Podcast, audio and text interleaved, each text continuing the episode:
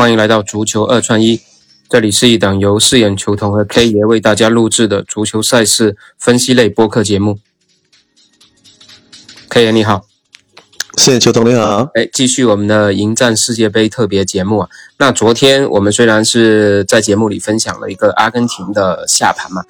但是我们临场的时候呢，果断的在我们的听友群里给大家推荐了一个大球啊，结果。阿根廷果然是不负众望啊，三比零击败了克罗地亚，顺利把大球打出来了。他们上一届是零比三输给了克罗地亚，这一次是三比零，算是复仇成功了吧？那 K 爷也简单的对昨天这场比赛说，从初盘到我们临场去追大球，这个复盘一下吧。因为昨天我们是录的比较早，很多机构给出的数据是半球盘的阿根廷是八十八水。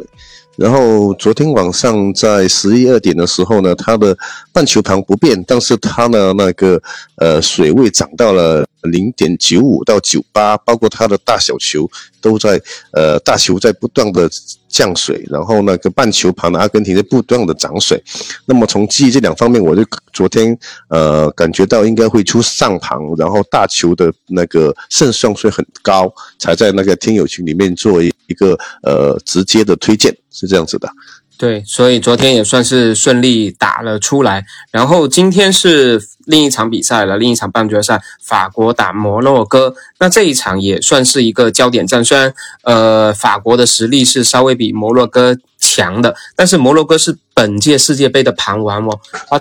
一直都是赢盘，五场比赛全部赢盘。我不知道这场比赛 K 爷会怎么看。这场比赛要结合昨天晚上的阿根廷，呃，昨天阿根廷他开的是上盘跟大球，所以我感觉到今天晚上法国让一球，其实也不妨很多的投机者去买它的。我今天晚上反而是看好下盘的摩洛哥，嗯，至少是可以补败的，九十分钟之内啊，嗯，对。然后呃，大小球我是建议看小球，呃，一比一这样子买的。嗯，应该今天这个盘。这个让步一球，我觉得应该上下应该都会有人买，因为买摩洛哥无非就是博他，就算输一球也是走盘嘛。因为摩洛哥本届他是盘王，然后他的防守非常出色，整个世界杯几场五场比赛打下来，唯一一个失球还是在加拿大那一场自己打进的一个乌龙球，就是所有的对手都没有攻破他的球门哦。所以这摩洛哥的防守还是值得肯定的，特别他到后面我们看他几场比赛，前面三场小组赛可能。都是有各自有问题嘛，别包括比利时，它有内讧问题，包括加拿大后防线不是特别成熟。到打到淘汰赛对西班牙、对葡萄牙，都可以看出他们的防守还是非常坚固的。那这场比赛对法国要面对姆巴佩啊，要面对吉鲁啊，我觉得对他们来说也算是一个，就是一个更大的一个考验。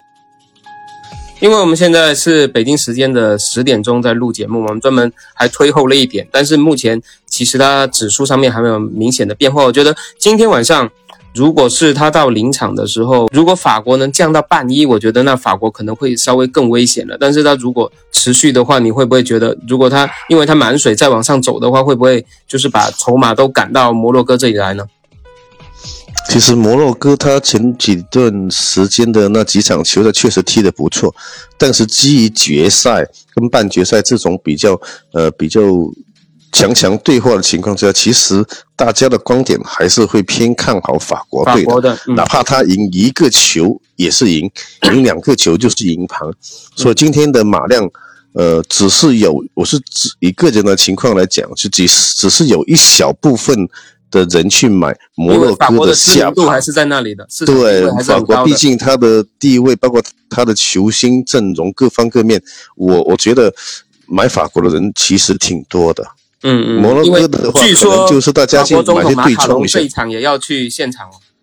对他今天晚上那个会去卡塔尔多哈去观场这一场比赛，然后受邀一同观赛的还有前法国的国脚阿兰、那个吉雷斯等。对他本来就计划在本周的世界杯决赛之后才回去法国的，嗯嗯，对，所以他他应该是想留着看法国这一场过了之后再看一场法国的决赛的，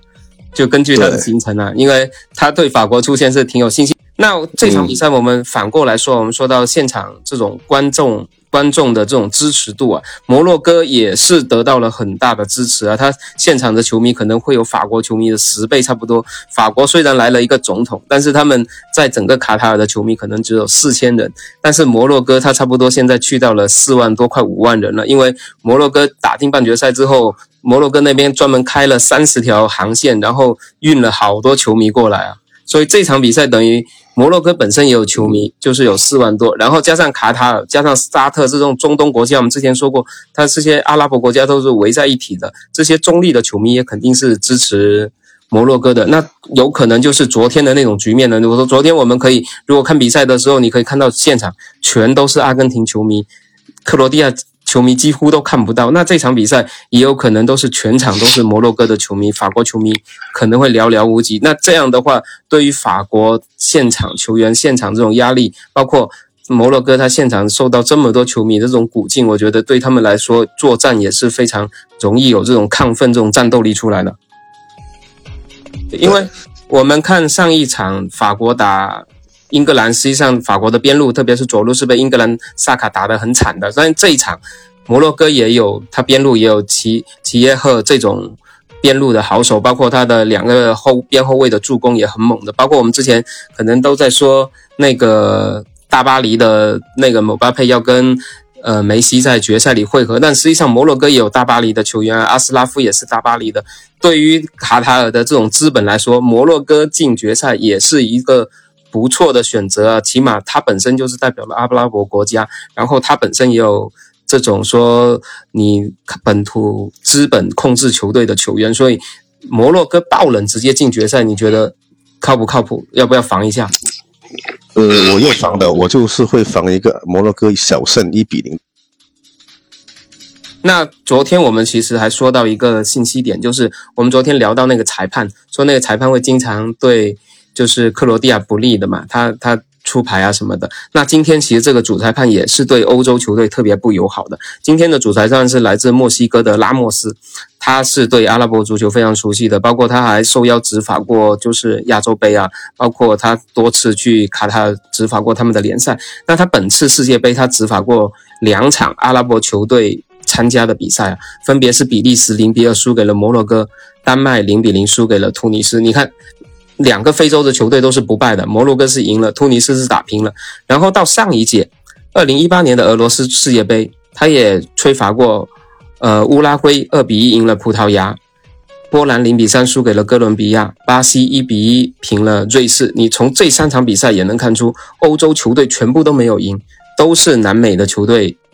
立于不败之地。那。综合下来，你可以看到这个主裁判呢，其实对欧洲球队是不友好的。那今天法国是欧洲球队，摩洛哥是非洲球队。如果是按照他这个套路了下来，那法国今天可能在判罚上面是要受到一些可能会小小的这种问题的。你看昨天实际上阿根廷那场比赛第一个点球，很多人都在吐槽，包括克罗地亚也在吐槽说那个点球不应该判。那到底该不该判呢？可能这个主裁判他的主观因素会。有很大的这种因素的，所以今天这个主裁判他偏向于非欧洲球队，所以可能也会在判罚上面稍微有偏袒，可能会影响到整个比赛的走向。这个数据倒是挺支持我们去摩洛哥下盘的。是的，所以说，呃，球球场上裁判也起到的一个的推动作用。包括你昨天那个点球，他也完全就是，呃，不需要去看那个视频的，就直接视频都不看了。他说我判就要判了。对，所以这个来说就是也印证了，对，说那个裁判其实对克罗地亚是不是特别友好的。对，所谓的这些数据总是有相关的嘛，要不然也不可能出这些数据给我们去做参考，对吧？对对对，行，那今天我们的节目就分享到这里，然后我们的初步推荐是摩洛哥下盘，就是摩洛哥加一球，然后如果临场我们会有一些变化的话，我们再会在我们的听友群里面去做更新的分享，然后也欢迎大家加入我们的听友群，一起去珍惜最后这两场比赛，去畅聊一下世界杯。那今天谢谢大家的收听啊，感谢 K 爷，好，拜拜，谢谢大家，拜拜。